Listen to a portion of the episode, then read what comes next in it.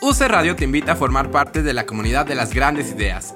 Inscríbete a la Universidad de la Comunicación y estudia alguna de nuestras nueve carreras especializadas. Cine, comunicación visual, animación, mercadotecnia y análisis del consumidor, comunicación organizacional, publicidad, periodismo, comunicación y gestión de la cultura y las artes y comunicación social.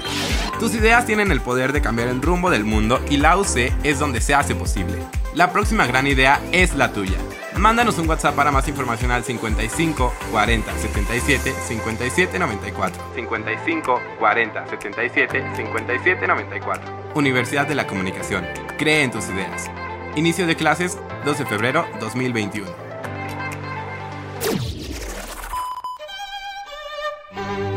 Llega un punto en toda relación en la que escuchas esas palabras. ¿Y en UC Radio? Llegó el momento. Tenemos que hablar. Tenemos que Tenemos hablar. que hablar. De teatro. Con Davo Herrera.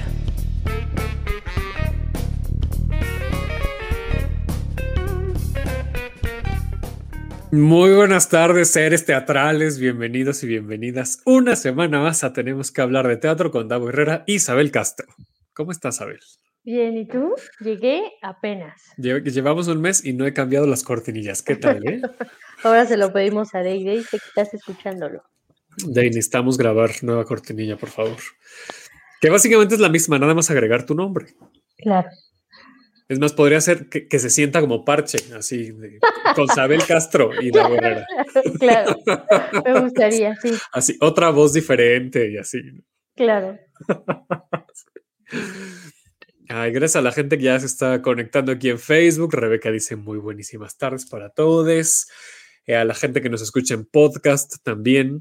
Oye, que no te conté, Isabel Castro, me invitaron, me entrevistaron en un podcast, este, primo menor de Chihuahua, además. ¿Qué? Pero tampoco lo pusiste en tus redes. No, porque todavía no ha salido, al- no, no se ha publicado el episodio. En Chihuahua, wow. Sí, sí, sí. Así es. Bueno, ya que esté, les, les pongo ahí en, en el, en el twister.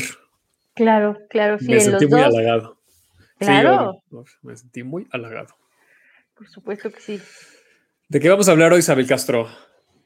Hoy vamos a aprovechar a nuestra invitada para hablar sobre las audiencias. Un poco estábamos pensando para quién va dirigido realmente el teatro y creo que este proyecto que vamos a entrevistar hoy nos puede dar algunas luces al respecto. Así es. Y para ello tenemos, bueno, aquí dice Josimar del Twister. Eh, para ello tenemos eh, a Itzel Enciso. ¿Cómo estás, Itzel? Bienvenida. Ay, que te ponga. Acá estás ya, ahora sí. Bienvenida. Hola, muchas gracias por el espacio y pues, felicidades por hablar aquí de teatro y las posibilidades. Muchas gracias.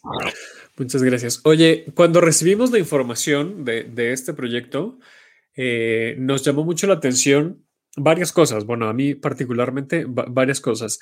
La primera es que es un esfuerzo, ¿no? un, proyecto que, que cuenta historias, pero que más bien genera historias mientras está sucediendo y que tiene un enfoque eh, pues muy social, ¿no? Que es escuchar a voces que no han sido escuchadas para poder generar estas historias. Entonces, cuéntanos un poquito de qué va. Pues creo que lo describiste de la mejor manera, de cuando nos preguntan sobre la máquina de los finales perdidos, de qué es lo que vamos a actuar o qué es lo que vamos a hacer, pues en realidad nosotros vamos a escuchar. Quienes van a crear y los verdaderos creadores, artistas en este dispositivo son los participantes, que nosotros les denominamos espectadores o espectadoras. Nosotros en realidad somos el medio, somos mecanógrafos, mecanógrafas, que proponemos una actividad, pero finalmente quienes la desarrollarán y quienes nos prestarán su historia y la irán modificando junto a nosotras y nosotros son los espectadores o espectadoras. De- el proyecto es de ellos y ellas y sí estamos dirigiéndonos en este momento a poblaciones vulneradas, porque como también decías, son voces que han sido invisibilizadas doblemente, que no han tenido tampoco la oportunidad de ejercer su derecho a la cultura ni como participantes, ni como espectadores, ni como nada en general. Y creo que es un, un proyecto que permite hacerlo. No es un proyecto que esté dirigido en específico a estas poblaciones, lo podrían hacer ustedes dos también. Todas las personas tenemos historias de desencanto, de despedidas, de muertes, de dolor, de desamor, de muchos temas. Simplemente la elección de estas poblaciones es porque queremos partir de esas historias que existen y con las que convivimos diariamente, pero se han invisibilizado. ¿Y cómo es la dinámica? O sea, ¿cómo llegan ustedes a un lugar? Se colocan ahí, me imagino que con sus máquinas de escribir, por las fotografías que hemos visto. Y la gente que pasa, si le da curiosidad, se acerca o se les hace algún tipo de invitación. ¿Cómo es este, este acercamiento? Depende del espacio. La actividad se, se diseña y se enfoca a cada lugar al que llevamos. Se ha realizado en plazas públicas, entonces ocurre del modo que estás describiendo, en donde la gente va pasando, se asoma, pregunta y se sienta. En este caso, como son grupos más focalizados, en donde hacemos colaboraciones con otras asociaciones que se dirigen al trabajo con estas poblaciones, en este caso el Caracol con poblaciones callejeras, Mides de H y Cafemín con poblaciones migrantes y refugiadas, eh, pues más bien ellos nos asignan eh, algún grupo de trabajo. En el caso de poblaciones callejeras, fuimos a dos puntos de la Ciudad de México y las personas iban llegando, de acuerdo también a que se, al tiempo en el que se podían desocupar de su trabajo, porque ellos y ellas estaban trabajando. En el albergue, como la actividad se dirigió a adolescentes, tuvimos que adaptarla con ciertos, con ciertos dispositivos. Eh, agregamos una, una escena tipo clown para explicar la, actividad por cuestiones de contención emocional, porque también las historias que se trabajan o se escuchan allí suelen ser historias con mucha carga y en este caso son adolescentes que acaban de vivir ese nivel de tensión o de dolor. Pusimos eso y de acuerdo también a sus tiempos libres, porque ellos y ellas iban trabajando, iban llegando con nosotros y nosotras a esta máquina de escribir, donde lo primero que hacemos pues es limpiar todo porque estamos en pandemia, entonces se tiene Muy bien, muy responsable, muy bien. Pues sí, no hay de otra, de tenemos que cuidarnos en todos los sentidos. Y después, pues como estamos elaborando videos muestra en cada lugar al que vamos, se explica pues esos permisos también burocráticos, pero muy importantes, que también hacen ejercer el derecho a las personas, tratarlas como sujeto de derecho y no aprovecharnos de las personas con las que estamos. Y luego ya viene la explicación de, la dinámica, en donde yo eh, le invitaría a cualquier persona a preguntarse qué historia en su vida le hubiera gustado que ocurriera de otro modo. Le hubiera gustado llevarla hacer de un modo distinto, ¿cómo la escribiría? O, en, o qué historia, todavía no ha llegado a ese final, pero que tú dices, es que yo quiero que esta historia, si un día termina, termine de este modo, quiero llegar a este punto, quiero respirar aquí. Creo que esa sería la invitación, la invitación a soñar. Ay, qué bello, otro final posible, ¿no? Otros finales posibles. Ay, qué bonito. Y la salida de estos textos, o sea, ¿en algún momento se van a, presentar o se van a, compartir de algún modo? Se están haciendo videos documentales. El de poblaciones callejeras lo pueden consultar ya en la página de YouTube de Borderline Teatro. Ahí está, se hicieron un par de temas musicales porque, como les decía, es un proyecto interdisciplinario, entonces eh, hay diferentes artistas, bueno, de diferentes disciplinas. También se hicieron animaciones y ahí pueden escuchar parte de la historia de estas personas y cuál es la resolución que le dieron. De entrada, creo que es una manera de acercarse y algo que se está gestionando y que esperemos que se pueda llevar a cabo, si no este año, a inicios del siguiente, por esto de la pandemia, es la publicación de un libro en realidad varios libros eh, por episodio, digamos por capítulo, así le denominamos nosotros, vayan saliendo estos finales, pero en ese momento las y los presentadores no seremos nosotros, serán las personas que crearon esas historias. Ya les puse aquí en los comentarios de, Facebook, tanto en UC Radio como en la página de Davo Herrera, el link de este, digamos, de esta primera parada, ¿no? del documental de esta primera parada. Eh, para que lo puedan consultar. Obviamente, véanlo cuando termine el programa, no sean así, no vayan ahorita. Ahí lo estamos viendo en pantalla, pero igual lo tienen aquí en los, en los comentarios. En la descripción del podcast también lo vamos a poner, ¿no? Si lo están escuchando en Spotify y tal, pues ahí vamos a poner el, el link para que vean cómo está sucediendo esto, porque además es un trabajo que evidentemente puede perdurar, ¿no? Puede, puede seguir infinitamente porque pues cada parada, cada lugar al que van y escuchan estas historias y las escriben, eh, pues es diferente, ¿no? Y aunque estén en una sola plaza o, ahora que nos, nos platicas un poquito, porfa, del tema de los reclusorios, pues podrían estarse ahí porque además la gente va y viene, ¿no? Entonces, eh, este es un, proyecto que, que podría estar ya así permanente. Y ahora con los reclusorios, ¿cómo está siendo este, este acercamiento? Bueno, está siendo difícil porque es por la burocracia de los reclusorios en sí, pero sobre todo por la pandemia.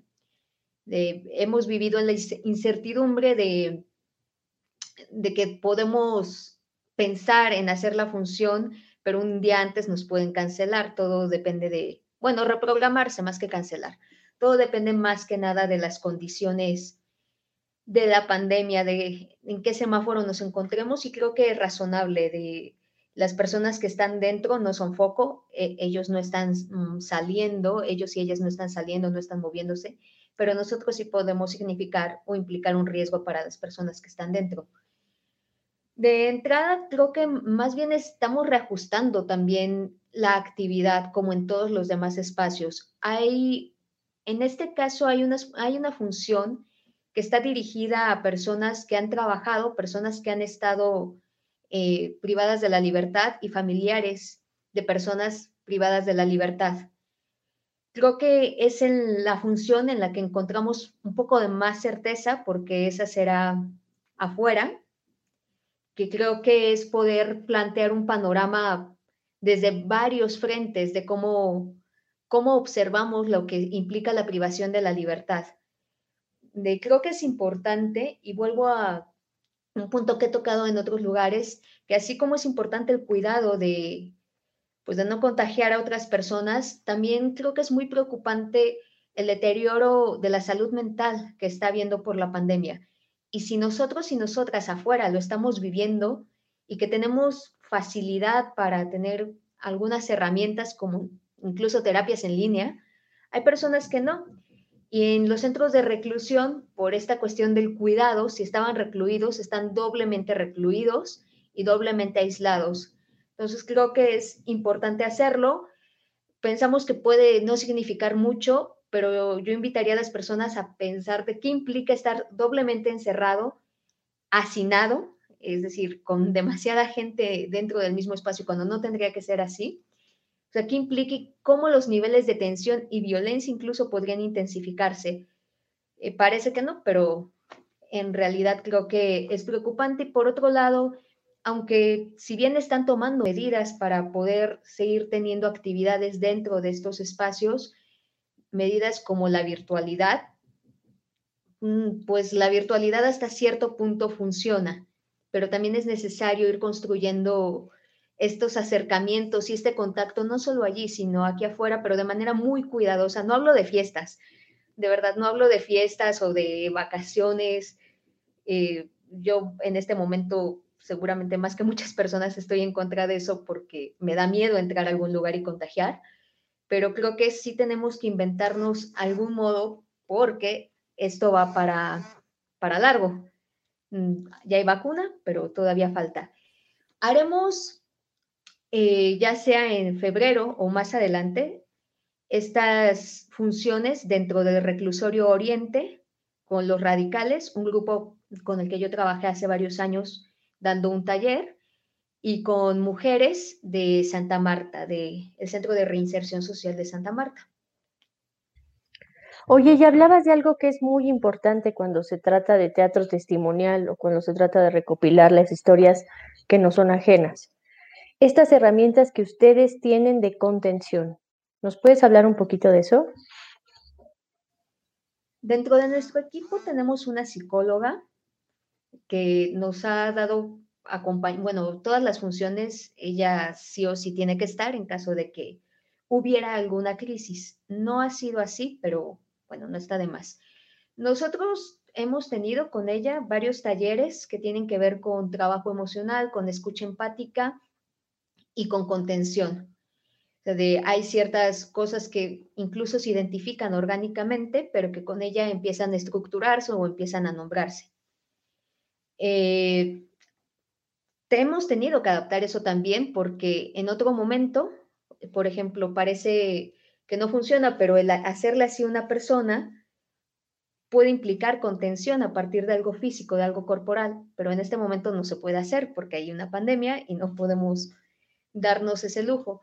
Sin embargo, creo que desde los ejercicios básicos de la respiración, como de acompañamiento, y también preguntarle a la otra persona qué es lo que necesita, dejarla hablar, e identificar que muchas veces cuando queremos contener, queremos contener porque nosotros lo necesitamos, porque nos está generando un descontrol a nosotros, sino creo que tenemos que escuchar qué es lo que necesita, validar sus emociones, tratar de entender hacia dónde ir y si, y si no funciona, entonces recurrir a una persona que tiene más conocimientos, que en, en este caso es Lorena, que es la psicóloga de la compañía, y también en cada espacio tratamos de tener una relación en donde hay psicólogos, trabajo con eh, desde psicólogos, por ejemplo, en Café Mini, en Caracol, si tienen estos departamentos, digamos, para que desde antes podamos sensibilizarnos para conocer cuál es esta población con la que trabajaremos, cuál es la línea por la que están abordando ellos también sus casos.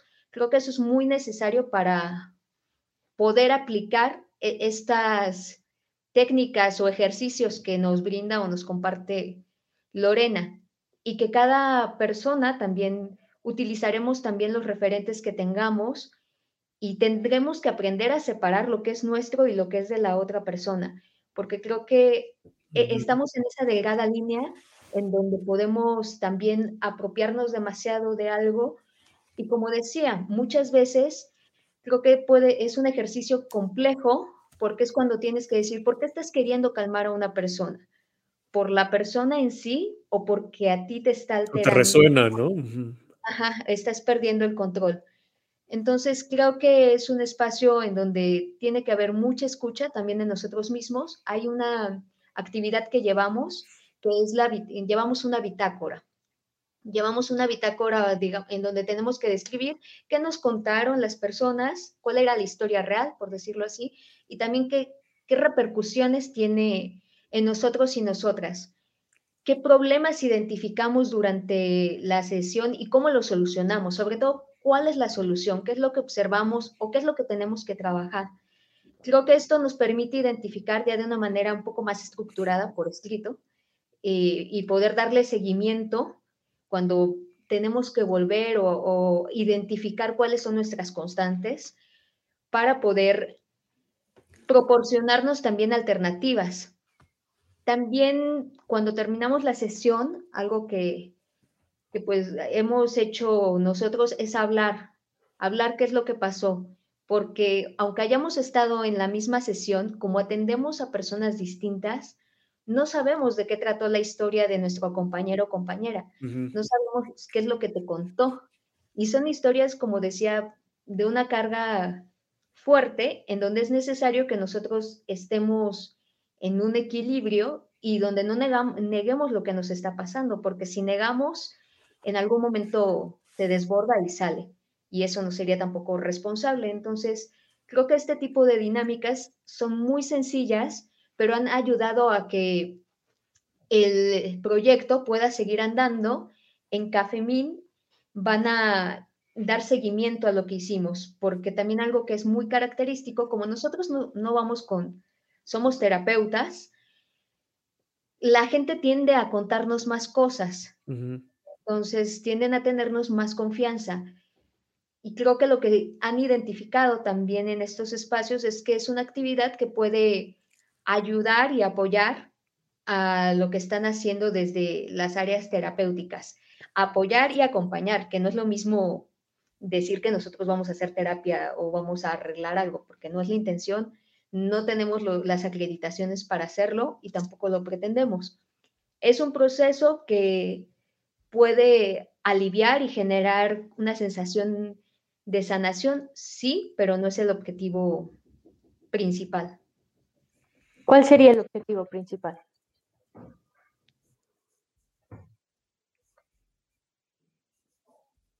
Tu micrófono. Eh, sí, justo. Está apagado tu micro. Está apagado. Creo que el objetivo principal sería escuchar y también reconstruir y resignificar las historias, como la misma historia puede abordarse desde muchos lados. Creo que ese es el objetivo de, y pues validar el derecho a la cultura en, eh, en, este caso eh, de estas poblaciones. Oye, qué bellísimo proyecto, Davo. ¿Quieres decir algo? a, mí me queda un poco la, la, duda de ya estando, digamos, en la activación. No, porque sí tiene una parte performática, pero, pero trasciende muchísimo, por supuesto. ¿Cómo ha sido la reacción de la gente? ¿no? Porque seguramente hay gente que curiosea, que está viendo, que no sabe si acercarse. Cuéntanos un poco cómo se vive el estando ahí la activación, pues. Fíjate que aunque es un proyecto que hemos realizado en, en plazas públicas, con poblaciones callejeras incluso, la gente se acerca, pero hay un respeto del espacio, no hay como una invasión de qué están diciendo.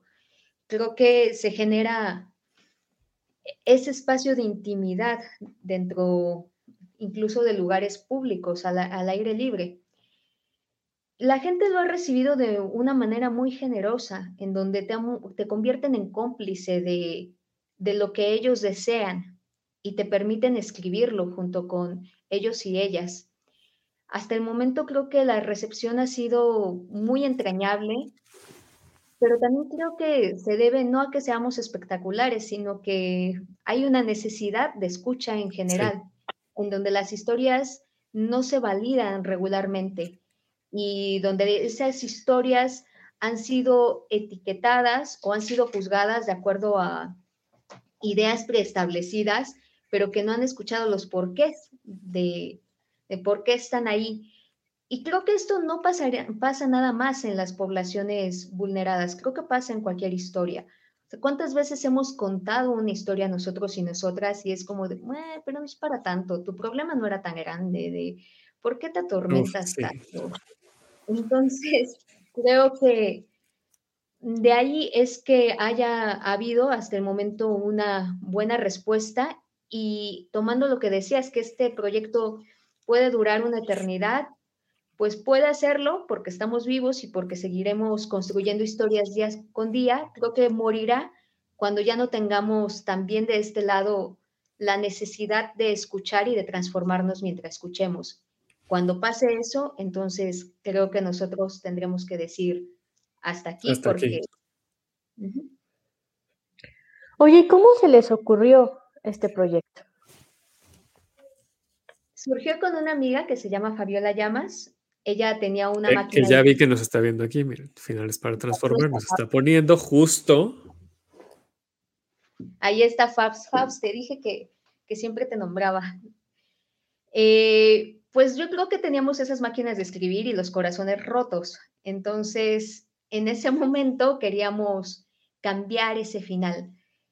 Pero creo que en las primeras presentaciones que hicimos, cuando hablábamos de historias de amor, desamor, la mayoría son de amor romántico o amor violento. Entonces vino el cuestionamiento, yo quiero escribir finales tipo Cenicienta, tipo Disney, o qué quiero hacer. Y es decir, quiero hablar de estos temas, pero quiero construir desde otras narrativas, porque los espectadores y espectadoras desde el inicio, cuando íbamos escribiendo la historia, había un momento de lucidez, de como si todo fuera revelado, de, sabes, mejor mi historia acaba desde allí, no, no quiero, no quiero seguir en ese espacio con esa persona, lo que yo quiero pues más bien es no, no vivir esa historia violenta, esa historia tormentosa. Creo que eso empezó a guiar mucho hacia dónde iría la máquina de los finales perdidos. Sí queremos escribir finales y finales que nos gustaría haber sentido o nos gustaría sentir en el futuro, pero finales que no, no, no vengan desde esas narrativas de violencia o narrativas de estereotipos o narrativas que nos siguen oprimiendo. Después nos invitaron el Museo de Memoria y Tolerancia y la CEAP a trabajar con víctimas de violencia. Creo que ahí fue cuando fue determinante hacia dónde queríamos llevar estos finales y los finales a otras posibilidades. Describir desde diferentes lugares, en diferentes espacios, en lugares tal vez pues no, no teatrales, digo, tampoco es un proyecto que vaya hacia allá, pero queríamos salir y escuchar. Y también que ahora yo me he dado cuenta que este proyecto no es para nosotros y nosotras, sino más bien creo que es la oportunidad de descubrir que muchas personas no han tenido las herramientas o el espacio para poder contar esas historias de manera artística. y hay muchas personas que hemos tenido la oportunidad, pues según hacemos cosas de manera artística, pero también es cuestionable, ¿no? Entonces, creo que es este proyecto también nos está ofreciendo esto en este momento, que es la posibilidad de descubrir que el arte también es una herramienta para, para contar la historia de otra manera. Y hablo de historia de otra manera porque si nos preguntamos lo que nos han contado en los libros de historia, ¿quién lo está contando y desde dónde lo está mirando?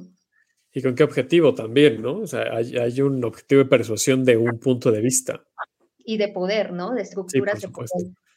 Por supuesto.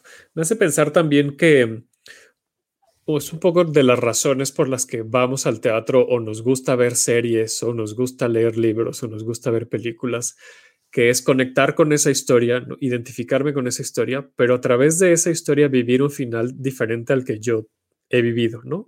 Eh, poder, como decías hace rato, fantasear un poco con el desenlace de mi historia que si estoy viendo una obra de teatro, estoy leyendo un libro, em, pues me gustaría vivir lo que está viviendo ese personaje con ese final, con ese, con ese desenlace. Entonces, esta, este proyecto me parece eh, tan bello en esencia que es darnos la posibilidad o darle la posibilidad a la gente de vivir su propia historia, pero de poderla contar uno desde, desde un punto de vista válido, ¿no? Desde un punto de vista también real, em, eso, ¿no? Validando su historia. Y dos, pues, pues poder ponerle en desenlace como nos hubiera gustado o, ¿no? Y, eso que dijiste fantasear con eso me parece muy generoso también, porque muy pocas veces tenemos la oportunidad, ¿no? O a veces fantaseamos con, ojalá no me hubiera peleado con tal persona, ojalá me hubiera podido despedir de tal o cual, y aquí lo podemos hacer, me, parece muy, muy bello. Dice eh, Corina en el, en los comentarios. Dice, Enciso, te admiro un montón. En cada entrevista me sorprendes más. Y Patti también nos dice, mi bella luna. Ay, muchas gracias. Yo las quiero mucho a Patti, a Corina, a Fabs. Siempre están allí. Gracias.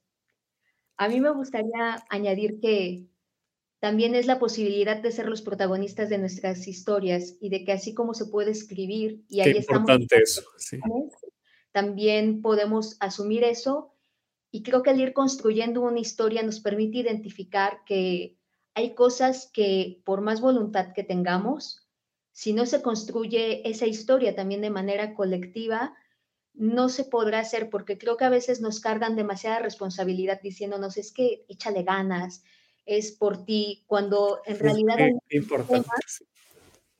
que, que es como identificar que dentro de esa historia hay todo un sistema, toda una estructura que también va moviendo el curso de la historia y cómo se va tejiendo. Entonces creo que eso también ayuda porque en el caso de poblaciones vulneradas es identificar que se está allí y no como la etiqueta que les han puesto que es por tu culpa o porque tú te lo buscaste, sino porque hay un montón de cosas que juegan allí y en el caso de el proyecto en la invitación a que conozcan las historias es también poder decir no es su culpa hay un montón de cosas que tenemos que hacer juntos y juntas, en donde yo también deseo que esa persona, igual que yo, podamos vivir ese final y esa historia que anhelamos.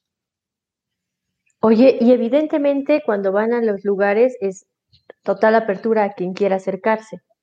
Pero ¿qué va a pasar ahora con este libro? ¿Cómo van a hacer la selección de las historias que van a aparecer? Va a estar muy difícil. No creo que haya una, yo no me sentiría con la autoridad de elegir, por eso creo que de allí la propuesta de que sea por capítulos, o sea, por capítulos de finales a la intemperie, que es con poblaciones callejeras, finales de viajeros que sueñan, que es con poblaciones migrantes, finales de libertad, que es poblaciones privadas de la libertad. Creo que más bien ahí quitar una historia para mí sería quitar una visión del mundo y el proyecto se arma de precisamente de todas esa, esas visiones. Creo que más bien aquí es encontrar el hilo conductor para que quien esté leyendo pueda seguirlo o sea, de encontrar ya sea por temáticas de violencia hacia las mujeres, eh, que hay un montón de esta en, en las poblaciones, eh, o encontrar por, por ciertos como e, emociones, ¿no? De algunos buscan un abrazo y en eso coinciden, o en extrañar a la abuela, en el caso de los viajeros que sueñan, pues lo que quieren es estar con su familia y estar en un lugar seguro. Entonces creo que ahí más bien es encontrar un hilo conductor. Yo pensaba, por ejemplo, con poblaciones callejeras, ir haciendo un recorrido por la ciudad, por varios puntos y hacia dónde nos llevan esas historias. Creo que ahí más bien el trabajo será pues un trabajo creativo de tanto del grupo de Borderline como el trabajo que hemos podido hacer con estos espacios tan generosos como Café Min, como Caracol, como Mides H, en donde, digo, ellos son, ellos son los expertazos en el tema, ¿no? En donde también podremos encontrar desde dónde contamos la historia, pero salvo que las personas no quieran que sus historias sean publicadas, porque también son suyas, y, dentro de esos permisos que les decía, se habla de, de utilizar ese texto sin fines lucrativos o en, si se llega a lucrar con eso, en realidad el dinero irá para las asociaciones para que puedan dar seguimiento a las campañas que hacen con estos grupos. Eh, pero si ellos no quieren, pues esa digamos que sería la única razón por la que yo descartaría una historia. Creo que cada historia es una historia valiente, una historia necesaria y si lo hiciera de otro modo estaría traicionando todo lo que he dicho ahora. Ay, qué bellísimo. Yo creo que tanto Davo como yo estamos enamorados. Así. Ni hablamos, fíjate, ni o sea, y eso ya es mucho, ¿eh? De este proyecto, ¿cómo lo podemos seguir? De algún modo queremos estar presentes ahí. Pues pueden seguirnos en Facebook, Instagram y YouTube por Borderline Teatro. En YouTube ya está la primera, el primer video, el primer video homenaje que fue con poblaciones callejeras. El 6 de marzo subiremos el de poblaciones migrantes y así estaremos haciéndolo. Pues si la pandemia lo permite, por ahí de mayo, en teoría se presentaría todo, todo este compendio, digamos, en una institución de derechos humanos, solo que como todo ya, el año pasado yo pensaba que íbamos a estar mejor para estas fechas, pero creo que estamos peor. Eh, pues no lo sé, seguiremos dando ese seguimiento y estaremos allí informando con el Caracol. Estamos viendo ya la posibilidad de poder imprimir los primeros finales, que serían de poblaciones callejeras, y pues esperamos seguir, seguir con eso. y sigan a Cafemina, el Caracol, a Mides H, a la Fundación Concepción Beistegui, que es para personas mayores, y a la Subsecretaría de Sistema Penitenciario, sigan a los grupos que que acuden y que, y que comparten pues sus experiencias de los saberes que puedan tener. Y a Borderline Teatro, ¿no? También. Borderline Teatro, de, sigan a Borderline Teatro, de Borderline Teatro. Si tienen alguna duda o quieren preguntar ahí, escríbanos. También les podemos vincular con estos grupos si quieren donar alguna actividad o donar algo en especie o hacer alguna acción, digamos, de, de encuentro, de tejer puentes. Itzel, pues híjole, muchas gracias. Muchas, muchas gracias por no solamente por este tiempo de entrevista, sino por todo lo que están haciendo, que es muy, muy valioso. Muchas gracias a ustedes. Di algo, Sabel, ándale. No, muchas gracias. Qué cosa tan más hermosa, de las mejores entrevistas que he tenido. Muchas gracias. Pues sigan las redes sociales. Les decía yo hace ratito que les dejé aquí en los comentarios de, de Facebook, tanto en Uso Radio como de Davo Herrera, este, e, el link y los estaremos también en, la descripción del podcast. Ahí estará el link para que lo vean. Itzel, que ya se nos desconectó. Bueno, otra vez muchas gracias. Mira, yo estoy eh, a, Borderline. Bueno, muy bien. Muy bien. Eh, pues hablemos de audiencias. Pues sí, ahora creo que te dije que iba a ser un gran pretexto para hablar de lo que nos interesaba, además de esto. Tú me preguntabas en un mensaje de WhatsApp, ¿para quién va dirigido el teatro realmente? No, ahora que estamos pensando en que hay poblaciones que no están siendo atendidas o que no han sido atendidas, nos preguntamos entonces cuáles son las que sí. ¿Quién va realmente al teatro? ¿Y quién lo hace? ¿no? O sea, me, ponía a pensar en el resto de las expresiones artísticas y el perfil de personas que están involucradas en, esas expresiones. Em, y de pronto parece como muy notorio, evidencia que ya los está haciendo. ¿No? De pronto, pues no sé, este, la escultura, la danza, la pintura. Y me puse a pensar un poco también desde lo que, desde lo que observo, que el teatro de las bellas artes me parece una de las que está un poquito más marginadas, ¿no? Si lo comparamos, por ejemplo, con el cine, que el cine es mucho glamour, ¿no? es mucho más popular, es, mucho más masivo, y que el tipo de personas que hacen y siguen el cine comercial, hablando, ¿no? Como en términos, o el cine en general, pues, eh, tiende mucho a este perfil, mucho de más de glamour, de, mucho más social, mucho más ¿no? masivo, tal cual. Y con el teatro pasa otra cosa, con el teatro es muy de nicho, personas que hacen teatro tienen ciertas características que, incluso muchas de, esas personas no hacen cine por, por preservar lo que sucede en el teatro, ¿no? Habrá otras que sí, que hacen televisión, y lo que quieren, está bien, me parece. Pero también las personas que seguimos el teatro, eh, he observado que formamos parte también de comunidades minoritarias, la comunidad LGBT, mujeres, evidentemente, eh, personas morenas, ¿no? Como, em, pues, como que siento que de pronto encontramos un refugio en un arte que, que está marginada de todas maneras. Me pareció, pues, eso, una observación como, pues, una conclusión pues a lo que podría llegar, habría que ver estudios, ¿no? Y habría que documentarnos más con respecto a, al fenómeno del hábito de consumo y de, la creación del teatro, pero al menos desde, desde lo que hago, ¿no? Desde este programa, desde, desde lo que veo yendo al teatro con las amistades que he forjado, pues somos así, somos como las minorías que nos estamos así, ¿no? Este, eh, eh, ayudando em, en torno a un arte que también está ahí como segregada. Sí, ¿no? Como que los marginados y las marginadas de algún modo, con ciertos privilegios, hallamos ese hábitat.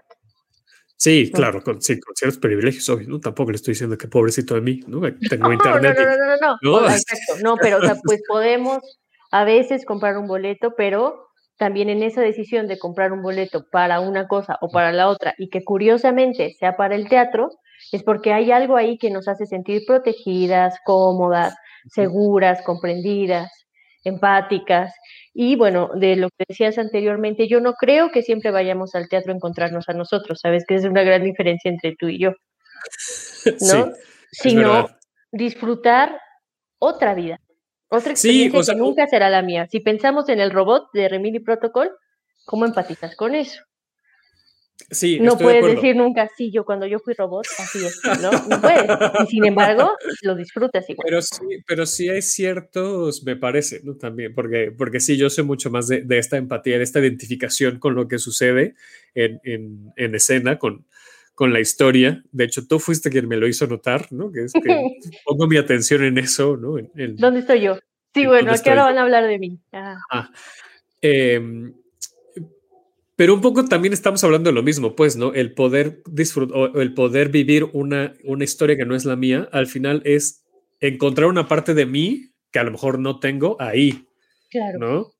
Eh, claro, yo lo veo mucho más de justo lo que dijiste, ¿no? ¿En qué momento van a hablar de mí? ¿no? Porque a mí sí me gusta que hablen de mí en, en, escena. Estoy, claro, claro, Pero ya sí, delirio narcisista y todo. Pero yo ya, creo que voy. mucho público es así. Y digo, no tiene nada de malo.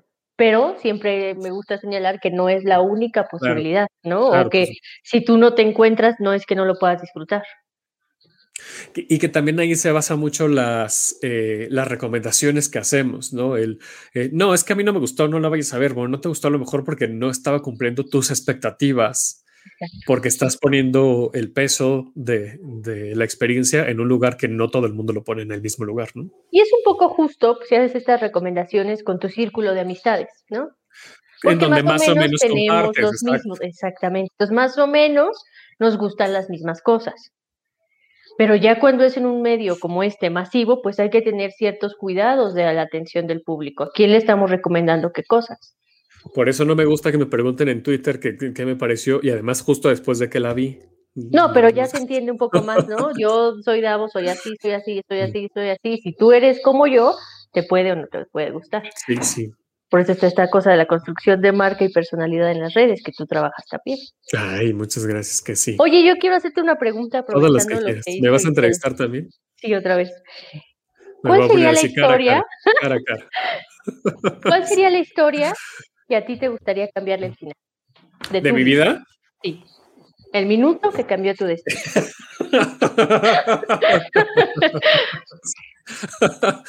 Ay, no sé. También es un poco truculenta porque pues nosotros creo que nos va bien, ¿no? Somos estamos es que medianamente sí. contentas. Y cambiar alguna de los episodios quizá haría que no termináramos aquí ahora. Exacto, exacto. Y yo, y yo la verdad es que sí estoy muy a gusto, ¿no? Con, con, el momento en el que me encuentro y con lo que tengo y con lo que puedo hacer también con mi entorno. Pero ¿qué episodio eh, te hubiera gustado ahorrarte? Por ejemplo, yo cambiaría esa parte de mi vida en donde utilizaba mi Twitter para pelearme con la gente, ¿no?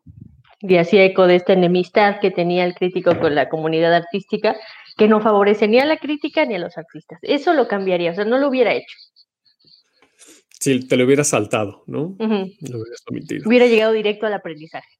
Pero, claro, pero es que sin ese episodio no hubieras llegado a esa parte de la aprendizaje. Es que vuelvo a lo mismo, ¿no? Es, Mm. yo, yo soy de la idea que de, de, todo se aprende, pero creo que también tiene que ver con esas, con esas épocas de juventud en las que uno toma decisiones pues que, ¿no? Pues inmaduras, pues, ¿no?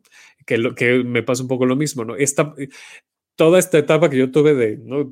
17, 20 años más o menos, que era de súper arrogancia, de que yo me sentía el dueño del mundo, de, pues, ¿para qué? ¿No? O sea, y de hecho ahora que lo veo con, por ejemplo, mi, mi alumnado, es como, ah, bájale tantito porque no vas a llegar a ningún lado y solo es muy cansado, además, quererse, Sí. quererse este, comportar como el dueño del mundo.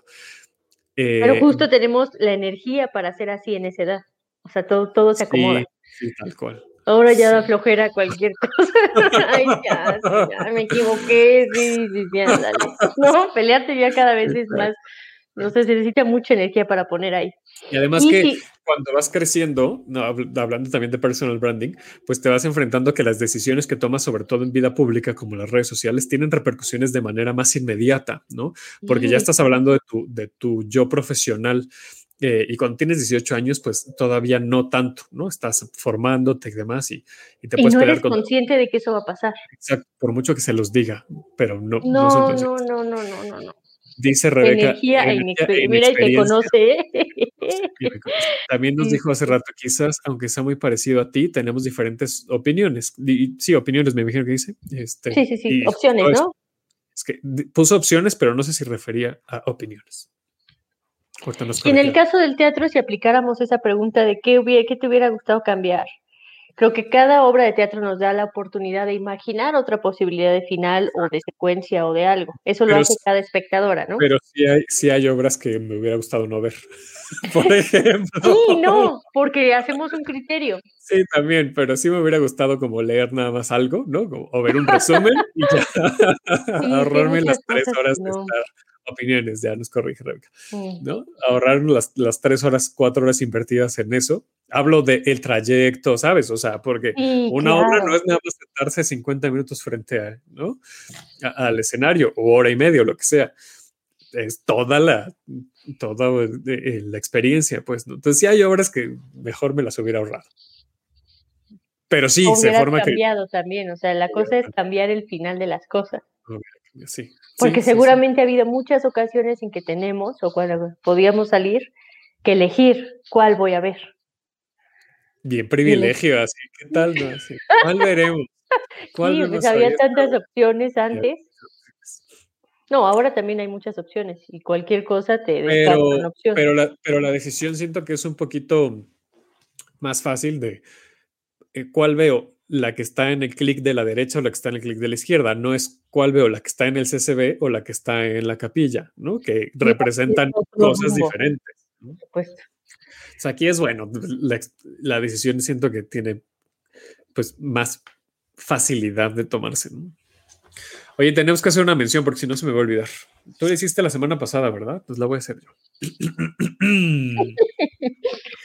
UC Radio te invita a formar parte de la comunidad que cree en tus ideas. Inscríbete a la Universidad de la Comunicación y estudia alguna de nuestras licenciaturas especializadas. Cine, comunicación visual, animación, mercadotecnia y análisis del consumidor, comunicación organizacional, publicidad, periodismo, comunicación y gestión de la cultura y las artes y comunicación social. Tus ideas tienen el poder de cambiar el rumbo del mundo y la UC es donde se hace posible. Inicio de clases esta semana. Ayer empezó el semestre, 2 de febrero, pero todavía se pueden inscribir. Para mayores informes, mándenos un WhatsApp al 55 477 57 94. 55 Oye. 477 57 94. Universidad de la Comunicación, creen tus ideas. Déjame termino bien mi mención, oye. Ok, si no, no te la pagan. ¿Cómo está eso de que se pueden seguir inscribiendo? Sí, claro, claro. ¿Hasta cuándo? Creo que tienen hasta la próxima semana todavía para inscribirse. Porque es esta semana donde hacen cambios y así. Esta semana es pues la, la primera del, del curso, entonces pues nos estamos así como adecuando y todavía la próxima te- se pueden inscribir, esta y la próxima, y no pasa nada. O sea, no les cuentan sus faltas ni nada. Todavía están a buen tiempo. Ay, pues. Sobre- y fíjate, te voy a decir una cosa bien, bien padre de primer semestre, específicamente de primer semestre, que es como donde más te apremia perderte eh, las, las primeras sesiones. Todas las clases de esta y la próxima semana se están grabando para, si te inscribiste tarde, las puedes ver. Entonces te puedes ¡Qué poner al día. Bendito. Mira, es una de las grandes ventajas de las, de, de las clases así a distancia. ¡Qué maravilla! ¿Qué, qué materias das tú específicamente? Yo ahorita estoy dando eh, plan de mercadotecnia, introducción a la mercadotecnia, a gerencia de marca, identidad corporativa y análisis de los flujos de la comunicación en las organizaciones. Dios mío, ¿cómo preparas tantas? Ah, publicidad corporativa también. doy. Casi todas tienen que ver con branding, entonces Claro. pues, es como ramificaciones del branding. Oh. Están ahí en el mismo. Oye, Sí. vamos a ir haciendo nuestro, nuestras anotaciones para nuestro final, ¿no? Para el episodio de fin de año. Yo postularía este La máquina de los finales perdidos como uno de los mejores títulos de obras que he visto. ¿Verdad que sí? Está bellísima. Ed Quesada, ve anotando este, categorías. Mejor título. Ya sé. Y además no tuvieron esta necesidad que tienen muchas obras de ponerle o de cómo aprendí a recoger y tal, ¿no? O creo que ya pasó Había muy de una- moda. Había una conferencia de Sergio Zurita y, y Horacio Villalobos que, que tenían, que se llamaba eh, Todo lo que aprendí, todo lo que sé lo aprendí en el cine o la, píldora, lo- o la píldora de la felicidad no existe. Ve, hasta me cuesta trabajo decirla. Ves que sí, y mucho, muchas. ¿Te acuerdas que hubo un tiempo en que muchas obras de teatro se llamaban o algo Ajá, o la insignificancia de la juventud? No sé por qué. pues era un... Era una moda. Eran otros tiempos. Eran otros tiempos. No, este está bellísimo, bellísimo. Nos da muchas cosas para imaginar. Así es. Pues a mí me gustaría seguir explorando, digo, no ahorita, ¿no? Lo, lo planteo para los siguientes programas, ¿no? Seguir explorando este tema de las, de las audiencias y de entender los, los comportamientos, los hábitos, las maneras en las que nos comunicamos las audiencias entre nosotras, ¿no? Y con el producto, es decir, con, con, con las marcas, con las compañías o con las obras, eh, porque me parece que se ha explorado muy poco, o al menos no tengo mucho conocimiento de, estudios, de, observaciones que se hayan hecho de manera profesional. Tampoco les digo que quiero hacer una tesis, pero sí me gustaría como explorar esto, me parece importante. podríamos aprovechar platicar aquí, también podríamos hacer nuestro ya típico eh, artículo conjunto de cada año, podríamos hacerlo sobre las audiencias. Estaría muy bueno. Si, si nos llaman antidogma, ¿verdad? Porque bueno, hay muchas revistas si usted tiene una revista donde le gustaría que Isabel y yo escribiéramos un artículo, llámenos Puede por favor. ser para aplaudir de pie siempre. Ah, o invítenos a alguna de las que se imprimen. También es muy bonito verse en papel, ¿no? Ah, sí, es muy lindo. La verdad es que sí, es muy lindo. Bueno, pues esperamos que vayan a seguir a Borderline. La verdad es que el proyecto es muy bello. Yo disfruté mucho, como lo dije, esta entrevista y muchas gracias por sintonizarnos. Si quieren compartirnos cuál sería su historia, la que le cambiaría en el final, pueden escribirnos a nuestro Twitter. Ay, arroba hablar de teatro. Sí lo dije bien, ¿verdad? Tenemos que hablar de teatro. Sí, arroba hablar de teatro. Oye. Lo dices todo el tiempo. Ya lo voy a sí, pero no, pero no solo el final. Siempre digo tenemos que hablar de teatro. Este, exitazo nuestra foto en la pagoda, ¿eh? Ya sé. Oye, también si se sientan en nuestra mesa porque ese cartel no se ha quitado, también mándenos una fotita. Ay, estaría sería una fantasía enorme. Siéntense por reserven en nuestra mesa y tomen foto de. Imagínate que sí, que le hablen así aquí, oye, oye, ¿me puedes reservar la mesa? Tenemos que hablar. Uf, uf, ya. uf, ya, así, te digo. Pídanlas enfrijoladas a Abel Castro, por favor. No están en el menú. Pero si las piden con ese nombre, se las hacen, seguro. Las enfrijoladas a Abel Castro. Eh, y, la tan pequeña Johnny Carmona, porque la verdad es que esa no es mía. Esa es de. ¿Por qué la pediste? Porque se me antojó mucho. La tan pequeña, según yo, original es con enmoladas y esta fue con enchiladas verdes. ¿Te gustan las enchiladas verdes? Sí, sí, sí, claro. Ah. Sí. Muchas gracias a ustedes, dice Rebeca y dice Corina también. Yo quiero estar en esa mesa. Vayan, vayan. Eh, está súper seguro porque además está al aire libre, entonces no te juntas con nadie, ¿no? Llegan, eh, te ponen gel, te miden la temperatura, te preguntan, ¿te sientes bien? ¿Cómo están, están los que, creo que eso no lo hicimos tú y yo, Sabel, pero está el código QR en la mesa, este programa que tiene el gobierno de la ciudad para que te registres, ahora sí que hagas un check-in en los establecimientos. Y ese está muy bueno porque si resulta que alguien em, dio positivo y visitó ese lugar, le avisan a todas las personas que estuvieron en esos días. ¡Ay, qué terror! No voy a hacer eso. No, está muy bien porque pues, te proteges, o sea, ahí tienen tus datos por si alguien dio positivo y ese día tú compartiste espacio que en realidad es al aire libre, pero si tú estuviste más o menos cerca de esa persona, te avisan para que te hagas la prueba y, demás. Entonces está muy bien. A mí me parece un programa muy bueno. Me estresa, pero sí. Un poquito este, Black Mirror y así, pero bueno. Oigan, pues ya nos vamos. Gracias por escucharnos en vivo. Gracias por escuchar el podcast. Están los podcasts de este y todos los programas de UC Radio en todas las plataformas, Spotify, Apple Podcast, Google Podcast, Himalaya, Deezer, en todos lados. Ya lo dijimos, síganos en arroba em, hablar de teatro, arroba daborrera 9. ¿Dónde más? Sabel. Sabel Castro, aplaudir de pie. En todos arroba UC Radio MX. Arroba UC Radio. muchos arrobas. Tienen que seguirlos todos. si no, si no siguen el combo, no se pueden sentar en la mesa de la pagoda. Yo digo que hay que hablar con Kio para que hagamos una promoción. Sí, ¿sabes qué? Sí. Así de, ¿no? Quien pida la, mesa, algo, que tengan un beneficio. Dice Roga que te proteges y, proteges al resto. Eh, pues sí, justo. Gracias a Gabo que estuvo en los controles, al equipo de coordinación, muchas gracias también. Y creo que ya hice todos los avisos parroquiales.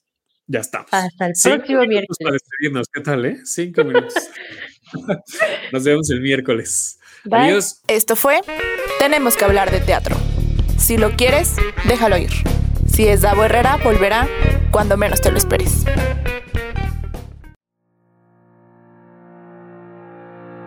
Somos una misma pasión, nacimos para hacer historia. Las letras, la voz y el arte son nuestras armas. Llegamos para inspirar. Somos Mujeres Creativas. Únete a nuestras transmisiones en vivo a través de la página de Facebook Rumbo a Canes y también a través de la página de Facebook de la Universidad de la Comunicación. Estamos en todas partes. Publicidad, empresas, fotografía, medios, cine y más. visibilizamos mujeres talentosas que serán transmisoras de grandes mensajes. Ingresa a www.mujerescreativas.mx para conocernos y sumarte a nuestra comunidad. Una iniciativa de Ariadne Salomón y la Universidad de la Comunicación.